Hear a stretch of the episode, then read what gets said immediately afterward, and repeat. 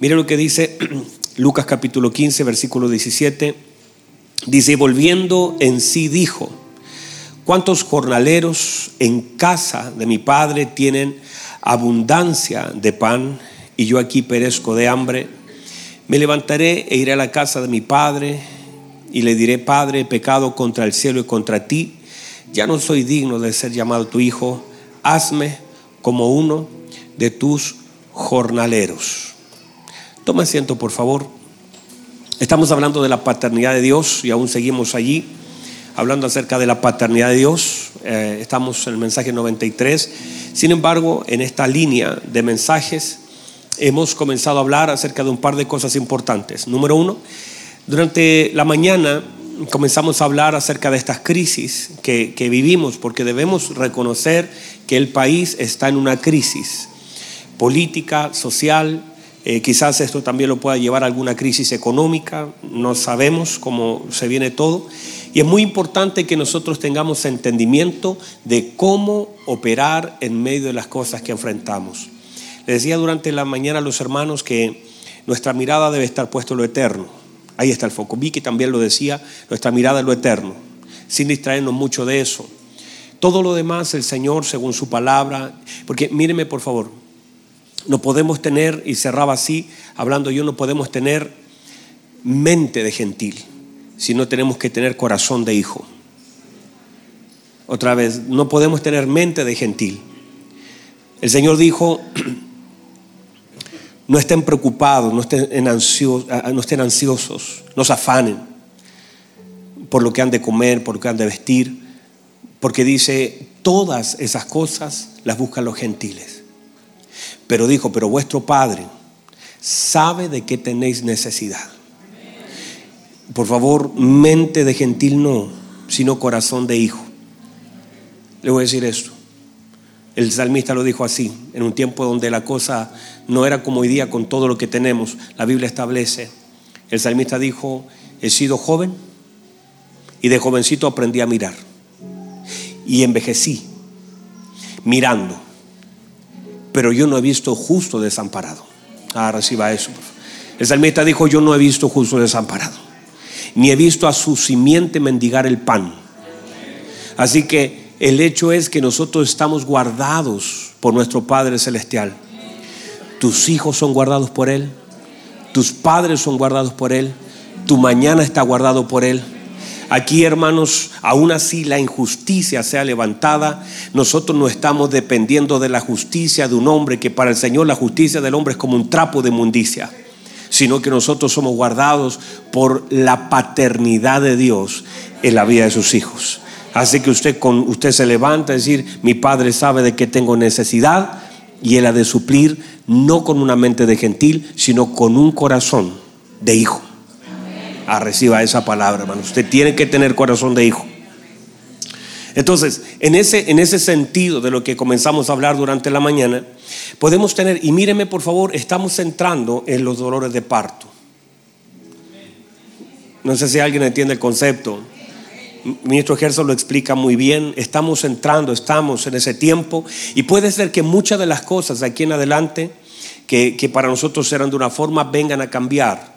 Pero es allí donde la iglesia debe saber cómo operar en medio de los procesos que hemos de vivir. Porque llegará el día, yo decía, veía en la mañana tantas personas, ese el esfuerzo que hicieron para venir, pero tanta gente. Y yo decía que hermoso, y hermano, es hermoso verlo, gracias a todos estamos con la iglesia llena. Pero, pero llegará el día, hermanos, en que nosotros ya no vamos a estar en una iglesia. El ciclo se volverá a cerrar y volveremos a las casas y lo que ha pasado estos días, como nos encerramos y a orar, mi hijo se puso las manitos en la cara, uno de los días que oramos y se nos quedó dormido. Y yo decía, así será, Señor volverá el ciclo a cerrarse. Comenzó todo en las casas. Allí el Señor se movía en las casas, en la iglesia primera. Allí había sanidad, allí había manifestación de la gracia del Señor. No tenían templos grandes, no tenían lugares espaciosos, no, había, no habían parlantes, pero había una unción hermosa moviéndose en los hogares. Y llegará el momento donde ya no tendremos esta libertad por causa de lo que viene. Seremos perseguidos, seremos asustados, las cosas se van a cerrar, pero las casas el Señor hará cosas grandes. Y usted tiene que prepararse para ese tiempo hermoso con con convicciones firmes en el corazón para que un día cuando usted diga el pastor ya no nos va a predicar, no tenemos forma de juntarnos, pero yo y mi casa serviremos al Señor y yo mi y vamos a ver cosas gloriosas derramadas en las casas, vamos a escribirnos a través de mensaje de texto, ¿cómo está? Uy, pastor, llevamos cuatro horas aquí, los niños siguen llorando y se cumplirá la palabra que en los postreros días dice el Señor, derramaré de mi espíritu. Se cumplirá la palabra. Y, usted, y tal vez eso no ocurra en una iglesia.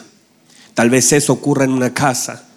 Señor dijo en los postreros días, derramaré de mi Espíritu Santo sobre toda carne y vuestros hijos profetizarán, y vuestros jóvenes verán visiones, y vuestros ancianos soñarán sueños. Y, dice, por cierto, sobre mis siervos y sobre mis siervas derramaré del Espíritu Santo sobre esos días. Entiéndase, por favor, tal vez eso no va a ocurrir en una iglesia, tal vez eso va a ocurrir en una casa, tal vez eso va a ocurrir en una calle, pero hay una promesa gloriosa que esa palabra se tiene que cumplir. En medio de los tiempos peligrosos, el Señor derramará una gracia mayor, porque donde abundó el pecado, sobreabundó la gracia del Señor. Y eso usted lo va a ver, eso lo va a sentir, eso lo va a vivir, eso va a ser, recíbalo por favor. Eso va a ser la fuerza de la iglesia. Porque la iglesia primera no pudo haber resistido sin la presencia del Espíritu Santo. Así también esta iglesia final, la que está cerrando el ciclo, nosotros somos los que vamos a cerrar. Nosotros somos los que vamos a oír. Reciba eso. Nosotros somos los que vamos a ser transformados en un abrir y cerrar de ojos. Estamos allí. Estamos hermanos cerca. Se oyen ya. Ah, reciba eso. Reciba eso. Porque estamos, estamos cerca. Entonces, pongamos nuestros ojos en lo eterno. Ponga sus ojos en lo eterno. Avance en esa dirección por supuesto, y, esto es una cosa a nivel mundial. Se está preparando el camino para el hijo de iniquidad. Todo esto, se han hecho estudios, se ha estudiado la palabra. Usted sabe, esto no debería sorprendernos, pero sí debemos estar preparados para que no nos sorprenda como ladrón en la noche. Preparado, lámparas encendidas, no solamente tener lámparas, sino tener aceite. El Espíritu Santo no sirve de nada una lámpara sin aceite. Tenga aceite lleno del Espíritu Santo, sed lleno del Espíritu Santo para que vuestras lámparas estén encendidas, para que así podamos brillar en medio de los hombres, para que así vuestra luz resplandezca, para que así en medio de la gente no va a saber qué hacer, pero usted va a decir, esto dice la palabra del Señor, esto no es una opinión mía, esto dice la palabra del Señor, así dice el Señor, usted va a poder tener dirección de Dios y conecta la lámpara al aceite. Entonces, en este tiempo hemos comenzado a hablar de la importancia y comencé a hablar durante la mañana. Y quiero, en realidad por causa del tiempo, sé que no, no, no puedo avanzar mucho, pero tengo una buena noticia para ustedes. El día jueves vamos a hacer una reunión a partir de las cuatro y media de la tarde. No vamos a poder, porque no sabemos cómo va a ser el tema de la, de la noche para hacer una vigilia, todavía no tenemos nada claro. Estamos viviendo el día a día, pero vamos a hacer una reunión a partir de las cuatro y media de la tarde. Como es feriado, vamos a reunirnos acá y vamos a comenzar a adorar, hermano, y vamos a dejar fluir al Espíritu Santo de una forma tan hermosa. No vamos, a, vamos a sacarnos los relojes, vamos a dejarlos allí y vamos a pedir al Espíritu Santo que nos hable, que nos ministre, que nos llene, que nos toque, que la iglesia sea empoderada en el lugar que debe estar. Así que permítame continuar con lo que comencé hablando en la mañana. Establecimos entonces en la mañana que es muy importante que la iglesia conozca su asignación, su autoridad y su posición. Oseas capítulo 4, verso, verso 6, usted lo conoce, dice que el pueblo fue destruido no por sus enemigos, no fue destruido porque no tenía ayuda, fue destruida por, por la falta de conocimiento. Entonces esa falta de conocimiento es uno de los peores enemigos de la iglesia porque cuando tú no tienes conocimiento, todas las cosas en tu vida son destruidas. Cuando no tenemos conocimiento, entonces nosotros llamamos buenos a lo malo y malo a lo bueno. Cuando no hay conocimiento, entonces cualquier área donde no exista el conocimiento de la palabra del Señor es un área vulnerable. Entonces el Señor mismo se lamentó sobre Jerusalén diciendo, no conociste el tiempo de tu visitación. Y cuando nosotros no conocemos los tiempos, no conocemos los momentos, no conocemos eh, lo que debemos hacer, cómo lo debemos hacer, con quién lo debemos hacer, por qué lo debemos hacer, nosotros fallamos. Normalmente pasamos una vida llena de destrucción, matrimonio destruido por falta de conocimiento, hijos destruidos por falta de conocimiento, iglesias separadas por falta de conocimiento, finanza destruida por falta de conocimiento. ¿Cuántas cosas, cuántas veces hay gente que de pronto llega a nuestras consejerías matrimonial y dice, lo que pasa es que yo no lo conocía lo suficiente. La falta de conocimiento es un peligro tan grande para la iglesia. Por eso en este tiempo debemos con mayor fuerza pedirle al Señor que nos dé luz a través de su palabra para saber qué tenemos que hacer en estos tiempos. Entonces, establecimos que ningún llamado puede ser eh, realizado y cumplido. diga conmigo asignación. Ninguna asignación puede ser cumplida en medio de la ignorancia. Lo que Dios establece entonces es que a veces nosotros no es no es falta de oportunidad, sino falta de interés. Y ahí nos fuimos quedando, que a veces es, no es falta de oportunidad el conocimiento, sino es falta de interés, porque en todo lugar donde yo genero interés, también genero conocimiento. Dígame amén. O sea, nuestro conocimiento está basado en el interés que tenemos sobre un asunto. Usted sabe de, por ejemplo, hay gente que sabe de nutrición, hay gente que sabe de, platillos voladores, hay gente que sabe de, música, hay gente que sabe de lo que usted le genere interés, entonces allí pondrá su cabeza, su tiempo para poder absorberlo. El problema es que hoy mucha gente no está interesada en la palabra del Señor. El problema es que mucha gente, y cuando usted tiene un conocimiento y tiene interés, por causa del conocimiento suma interés y todo eso es un círculo que le va nutriendo. Y ahora usted, cuando tiene conocimiento, intenta compartir lo que usted ha aprendido. Dígame amén a eso. Entonces, usted por causa del interés genera conocimiento y el conocimiento hace que usted comparta lo que usted ha recibido. Y allí entonces decíamos nosotros que ese es el problema de la iglesia que ha dejado de predicar porque perdió el interés y porque ya no está generando conocimiento. Entonces en la casa ya no hablamos de la palabra del Señor, con nuestros hijos no hablamos de la palabra del Señor. Entre nosotros, todo tema que salga habla del interés y de nuestro corazón en ese asunto. Entonces, ¿qué debemos hacer? Llenarnos de la palabra del Señor, sobre todo en este tiempo, que la luz del Señor, la verdad de la palabra guíe nuestros pensamientos, porque si no andaremos por cualquier lugar, hoy día la cosa se está sacudiendo. Y es importante que la iglesia, uno no puede hablar hacia afuera, los jovencitos, los políticos, los, los empresarios, ese es un rollo de ellos, que ellos tendrán, ellos no tienen a Cristo, pero la iglesia debe tomar su lugar. No, estamos peleando, no, nuestra lucha nosotros debemos elevarla, nosotros no podemos pelear a este nivel y nosotros debemos, el apóstol Pablo dice, no vayan a estar peleando con carne y sangre, ustedes no fueron hechos, su, su asignación no tiene que ver con una pelea aquí a nivel tierra, su asignación está en lugares celestiales.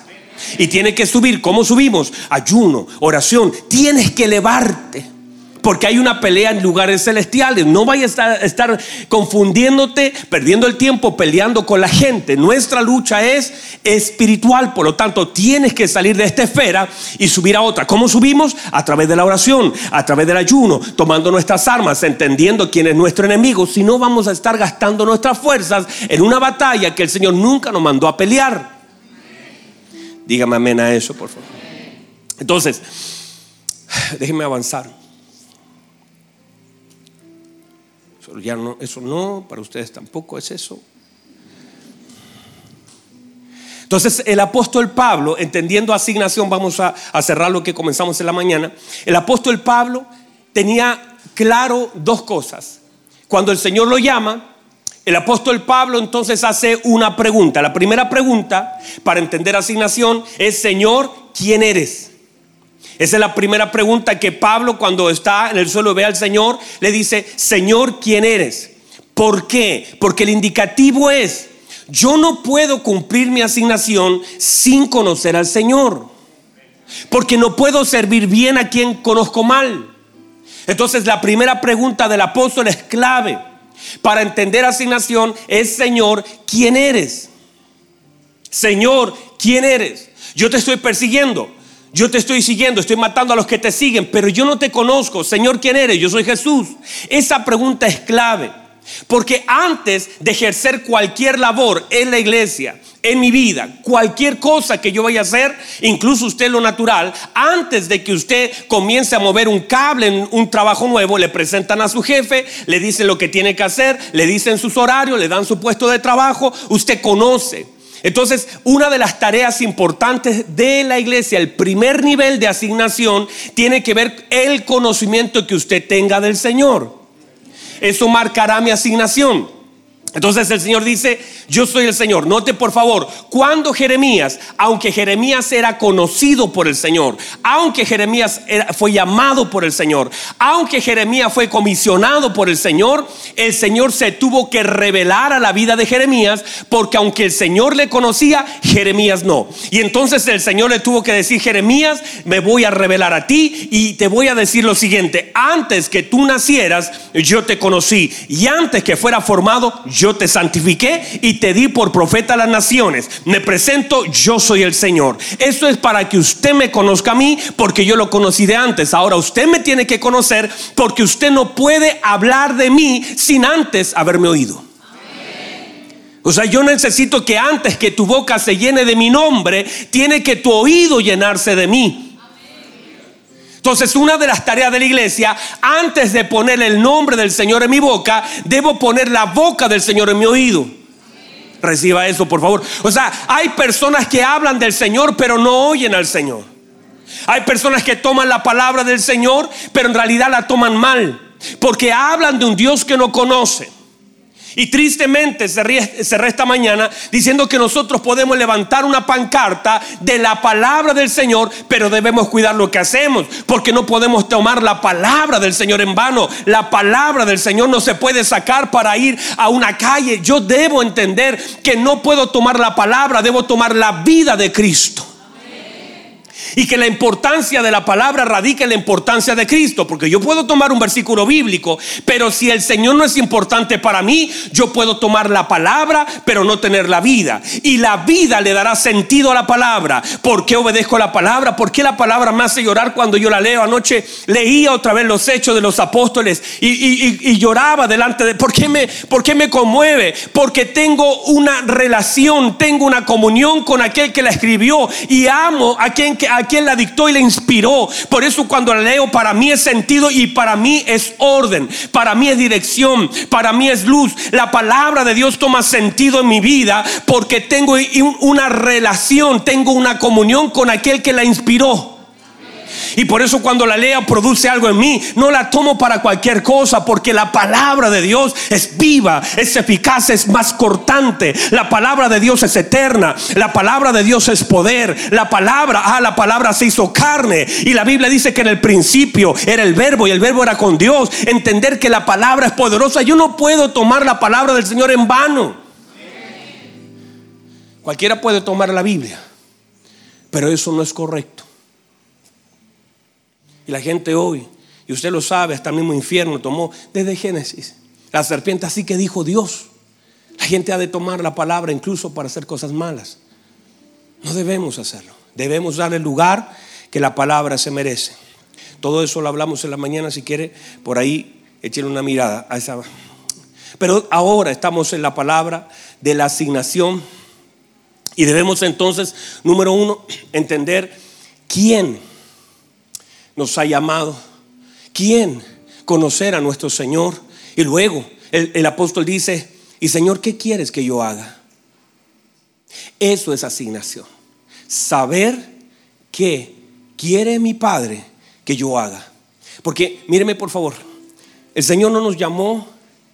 Mire, ¿usted cree que el Señor nos, nos vino, se despojó de su gloria, vino a la tierra, entregó su vida, dio toda su sangre para que nosotros nos sentemos un día domingo, media hora, escuchar una palabra, cantar de vez en cuando un par de cantos.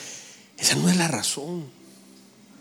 Dios no te rescató, no dio su vida, no dio su sangre en una cruz para que el día domingo nos sentemos media hora. No es la razón. Y si lo hacemos así, aún no hemos entendido el Evangelio. Si hacemos de nuestro Evangelio, nosotros en la nueva vida en Cristo podemos levantar una religión o podemos edificar una relación. Pero lamentablemente la iglesia ha levantado una religión. Esa religión que cualquier cosa es más importante que su relación y no tiene base. Entonces viene el día domingo, se sienta, recibe una palabra, se va, no la hace, la semana no, no tiene ningún tipo de comunión con el Señor, hay, hay poca oración, hay poca búsqueda, no hay adoración, no hay respuestas en Cristo, no hay una... Entonces, y, todos los domingos venimos, nos emocionamos, decimos qué linda la palabra, qué bueno el culto, nos vamos, y ese no es el Evangelio. El Señor no vino por eso. Y hemos de pronto rebajado el Evangelio a una reunión dominical. Y creo que debemos entonces replantearnos, porque justamente la debilidad de nuestras convicciones y de nuestra vida en Cristo es por el lugar que le hemos dado al Señor en nuestra vida. Porque hemos hecho de lo que el Señor hizo por nosotros y en nosotros simplemente una religión de domingos. Y debemos entender la importancia del sacrificio de nuestro Señor.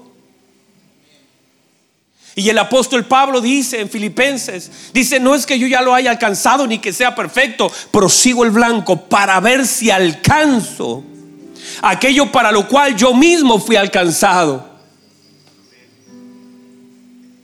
Fuimos alcanzados con un propósito ahora fuimos, hechos hijos del Señor y en este hacer de hijos se nos encomendó una tarea que si no la cumplimos, toda la tarea en, su, en toda su dimensión, estaremos peleando batallas equivocadas, de la forma equivocada, lejos del plan del Señor, y no podemos recibir el respaldo de Dios, la plenitud de Cristo, y allí es donde usted ve matrimonios siempre débiles, personas que están arriba y abajo, porque un hijo de Dios recibe nuevas fuerzas, un hombre de Dios, el Señor dice, yo le doy fuerzas al cansado, multiplico la fuerza a aquel que no tiene ninguna, el respaldo del cielo está cuando tú estás haciendo la voluntad del Señor y todo el reino de los cielos está a tu favor. Tú no estás un día abajo, un día arriba. Tú estás siempre gozoso. Tú estás en la cárcel pero adorando. Tú estás en la prueba pero sirviendo. Porque recibes todo lo que el Padre ha prometido cuando haces su voluntad. Pero la iglesia está débil. La iglesia se pelea, la iglesia es frágil, la, la iglesia perdón, las congregaciones, porque la iglesia es sólida. Las congregaciones fallan, la iglesia es sólida. Él dijo, yo edificaré mi iglesia. Por eso nosotros debemos tener mentalidad de iglesia, porque la iglesia es el baluarte de la verdad y de la justicia. La iglesia es el cuerpo de Cristo y lo que tiene la cabeza lo tiene el cuerpo. El problema son las personas que a veces no están conectadas con el cuerpo, están conectadas con la congregación, pero están lejos del cuerpo. Están conectadas en un hacer, pero no están conectadas con Cristo. Y se sabe porque la vida de Cristo no está en ellos. Son perezosos, son débiles, se cansan con facilidad, hay que empujarlo. Pero una persona que ha sido renovada, una persona que ha sido lavada, una persona, ay, la Biblia dice que el apóstol Pablo, cuando él, luego de estar tres días sin comer, sin beber, eh, eh, estaba tres días en silencio, de pronto aparece Ananías, le dice, hermano Pablo, vengo de parte del Señor a poner mis manos sobre ti para que reciba la vista. Y dicen, tanto las escamas salieron, se bautizó y comenzó a predicar el Evangelio del Señor. No esperó nada, dijo, esto era lo que necesitaba. He conocido al Señor, he visto al Señor, ahora voy a predicar. Y de ese día hasta el final de su día, nunca le faltó fuerza, nunca reclamó, nunca le tuvieron que levantar los brazos, porque la fuerza del Espíritu Santo estaba sobre él, la gracia del Señor operaba sobre su vida. Cuando el Señor llega a tu vida, hermano, Se sabe porque tu vida es transformada, tus prioridades son cambiadas, tus motivaciones son transformadas y comienzas a correr en una nueva velocidad. Ya no te estás quejando, comienzas a caminar y dices, todo lo puedo en Cristo que me fortalece. Crucificado estoy juntamente con Cristo y ya no vivo yo, sino Cristo vive en mí. Ay, el día, yo no sé si hay alguien acá, pero entiéndase que cuando una vida es transformada, hay una evidencia en esa vida de la transformación de Cristo. Por eso es tan importante que la iglesia se vuelva, yo no sé, que la iglesia se vuelva a Cristo. Que no esté más conectada con una congregación que lo que está conectada con Cristo. Porque solamente en Cristo vamos a recibir todo el diseño del Padre. Hermano, llevo más de 40 años sirviendo a Dios. Y, lo único que tengo aquí en mi corazón es seguir sirviéndole. Jamás han tenido que ir a verme porque estoy débil. Yo sí, yo he estado conectado a Cristo, sirvo a Cristo. Anoche pasé la noche orando. ¿Por qué? Porque amo a mi Señor y lloro. Y cuando leo la Biblia, encuentro la respuesta que mi corazón necesita.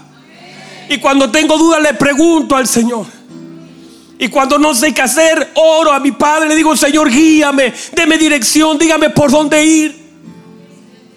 Porque tenemos respuesta en el Padre.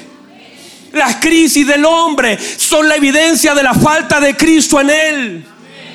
Las crisis del hombre son la evidencia de la falta de Cristo en el hombre. Pero cuando un hombre está en Cristo, no importa lo que se vaya, no importa lo que venga, no importa la tormenta, no importa el desierto. Un hombre que está cimentado en Cristo opera en la dimensión de la naturaleza de Cristo. Ese hombre puede resistir cualquier cosa porque el Espíritu de Dios está sobre él y lo unge para poder resistir y es capaz de soportar el desprecio, la necesidad, la enfermedad y aún así seguir amando, aún así seguir sirviendo, aún así seguir predicando, aún así seguir creyendo, aún así seguir esperando. ¿Por qué?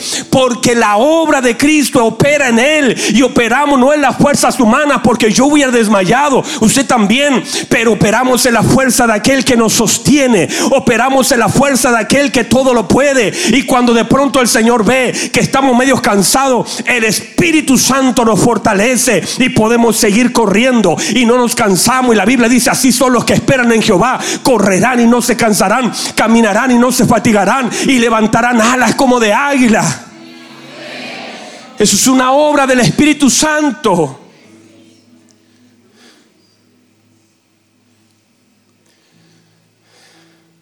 Por eso, amada iglesia, volvamos a Cristo.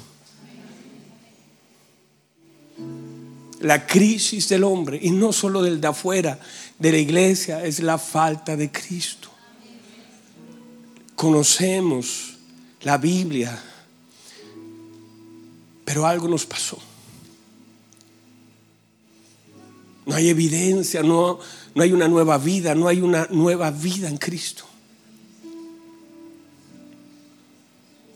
El hombre interior tiene la fuerza de sostener el de afuera. Pero si el de adentro decae, el de afuera se rompe.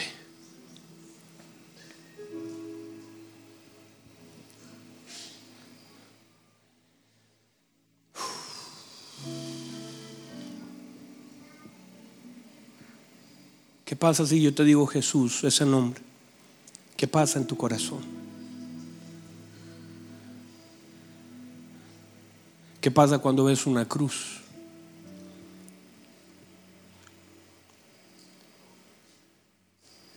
Puedes reconocer la presencia de Dios. Puedes puedes sentir la presencia de Dios en algo sencillo.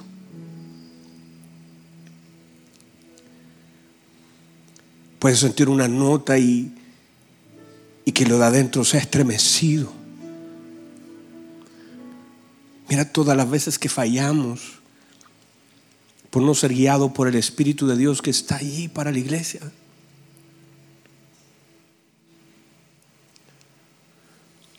¿Dónde está la pasión?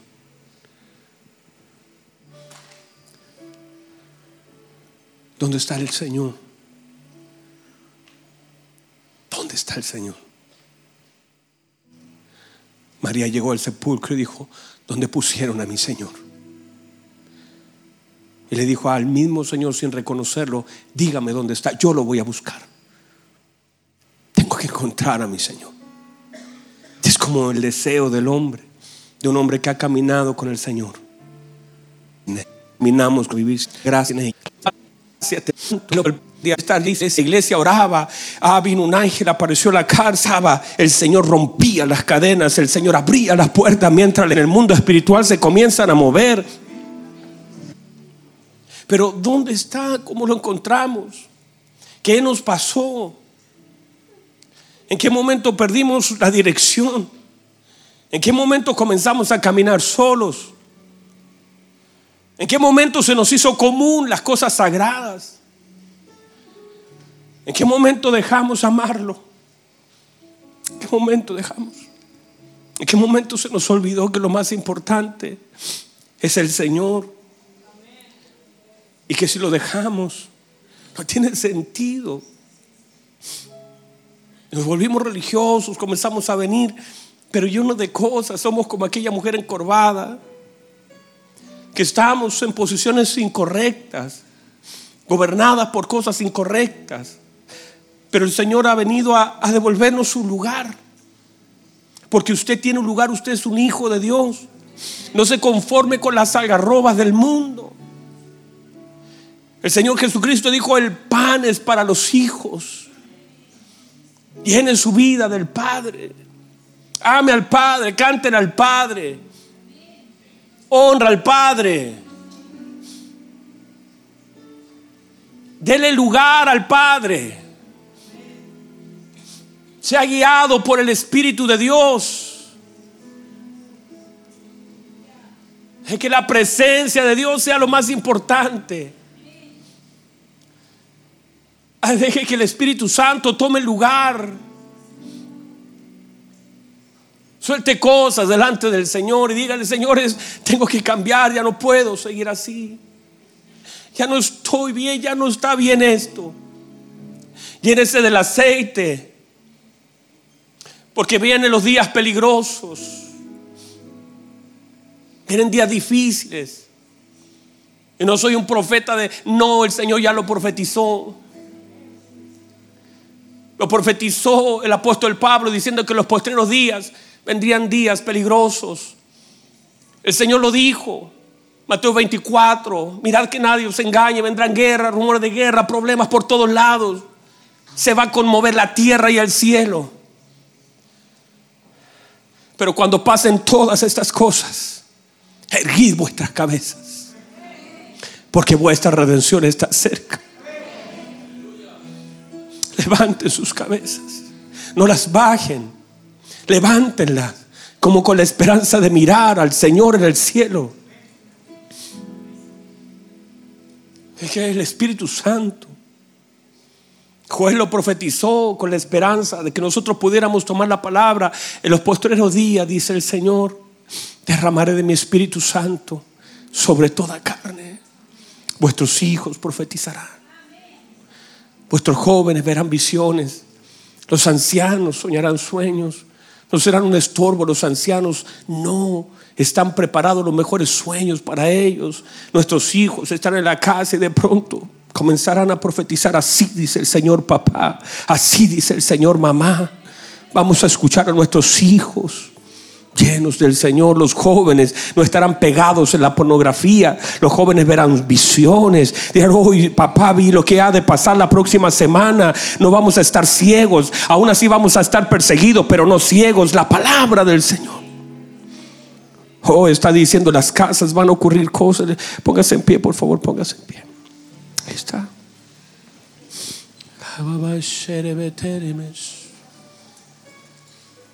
Discierna este momento, disciérnalo. Usted tiene una asignación porque fue llamado por Dios.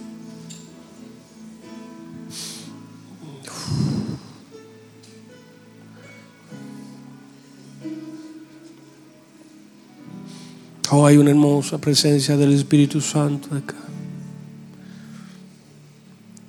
Esto es un tiempo para arrepentirse. Si mi pueblo se humilla, sobre el cual mi nombre es invocado, y me buscan, y se arrepienten de sus malos caminos, entonces yo iré desde los cielos.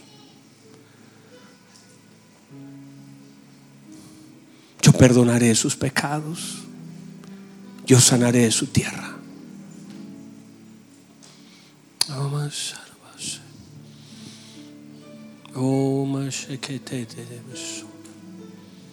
Cierre sus ojos, cierre sus ojos. Ahí donde está, vuelva su rostro a Cristo. Pídale perdón al Señor. A un Señor que ha sido tan bueno con nosotros. Nosotros hemos sido tan indiferentes, tan injustos.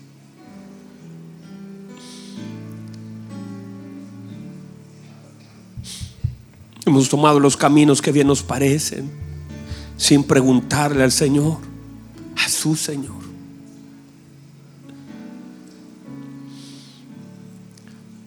Vamos ahí donde está, tenga un tiempo. Yo yo no lo puedo obligar, ni lo voy a hacer jamás. Pero si usted siente que es un tiempo de volverse al Señor, todavía hay aceite disponible. Todavía la gracia está disponible. Todavía la presencia, todavía los brazos del Señor están abiertos.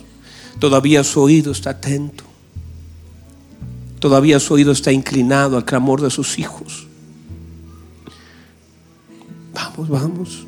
Ahí donde está, dígale, dígale, dígale, dígale, dígale. Vuélvase, dígale, Señor, perdóname. Me volví un religioso. Te conozca, yo no, yo no he orado, Señor. Paso todo el día sin, sin orar. Oración no es obligación, oración es deleite. Oración es una necesidad para un hijo. Oración es una oportunidad del Padre para un hijo. Vamos ahí donde está, dígale, Señor. No, no quiero que cantemos, solo suena la música, quiero que oremos. Y que usted donde está allí le diga al Señor, perdóneme Señor, perdóneme. Discierne este momento. El Espíritu del Señor le ha hablado. Porque le está dando una oportunidad. Es como el Padre fuera de la casa del Hijo diciendo, te estoy esperando. Vuélvase. Vuélvase. No se trata así, no, no es no es solamente si fumas, si tomas, no es eso. Es que nos olvidamos del Señor. Es que en algún momento de nuestra vida se nos fue. Lo dejamos llamar. Ya tu corazón no está alineado con Él. Ya no sientes nada. Todo lo juzgas equivocadamente. Todo lo pesas según tus pensamientos. ¿Dónde está la misericordia? ¿Cuándo fue la última vez que hablaste con pasión de Él? ¿Cuándo fue la última vez que le dijiste a alguien, sabes, el que me ha transformado a mí lo puede hacer contigo? Hay algo que nos falta. Ahí donde estás, dígale, Señor. Dígale, dígale, dígale. Dígale, dígale usted. Dígale, papá, te necesito. Vuelva a casa. Vuelva a casa. Te extraño. Quiero, Señor, regresar a ese tiempo hermoso. Quiero, no solo para sentir tu presencia, sino para que tú sientas la mía. No solo yo quiero sentir tu presencia, Señor, yo quiero que usted sienta mi presencia. Que estoy adorándole, que le estoy amando que no vengo a buscar algo, vengo a agradecer todo.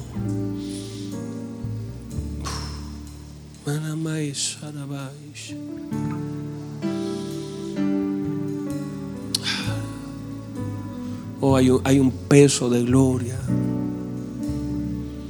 Hay un peso de gloria. Un peso del Señor. La presencia de Dios está aquí. Yo lo siento, yo sé. Lo siento aquí. Sé que está aquí.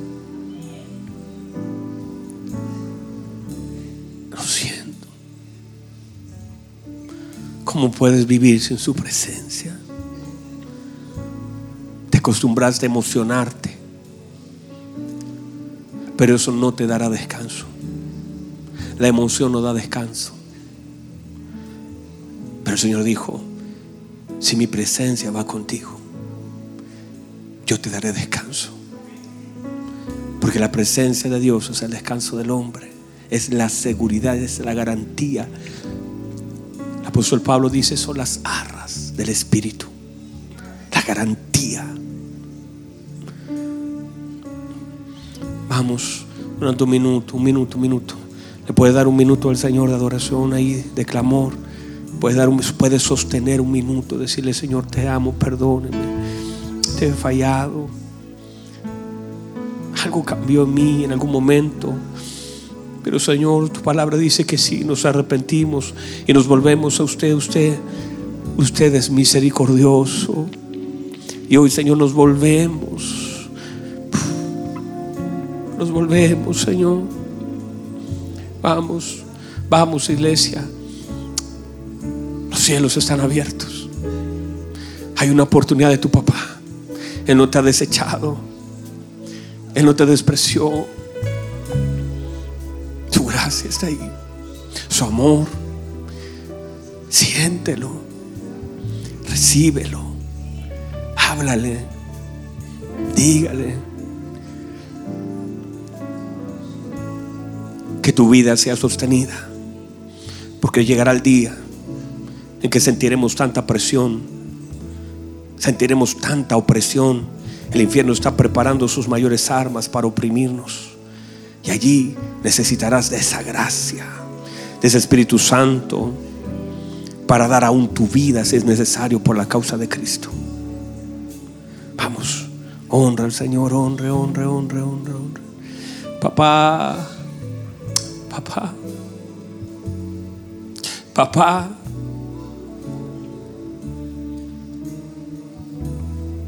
Papá, te amamos. Perdónanos, Señor.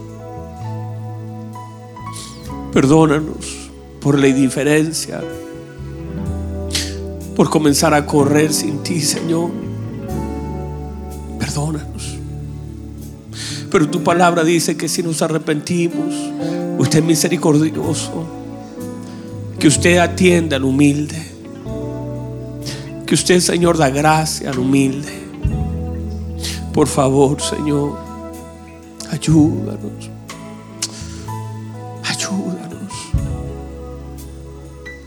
No queremos estar lejos.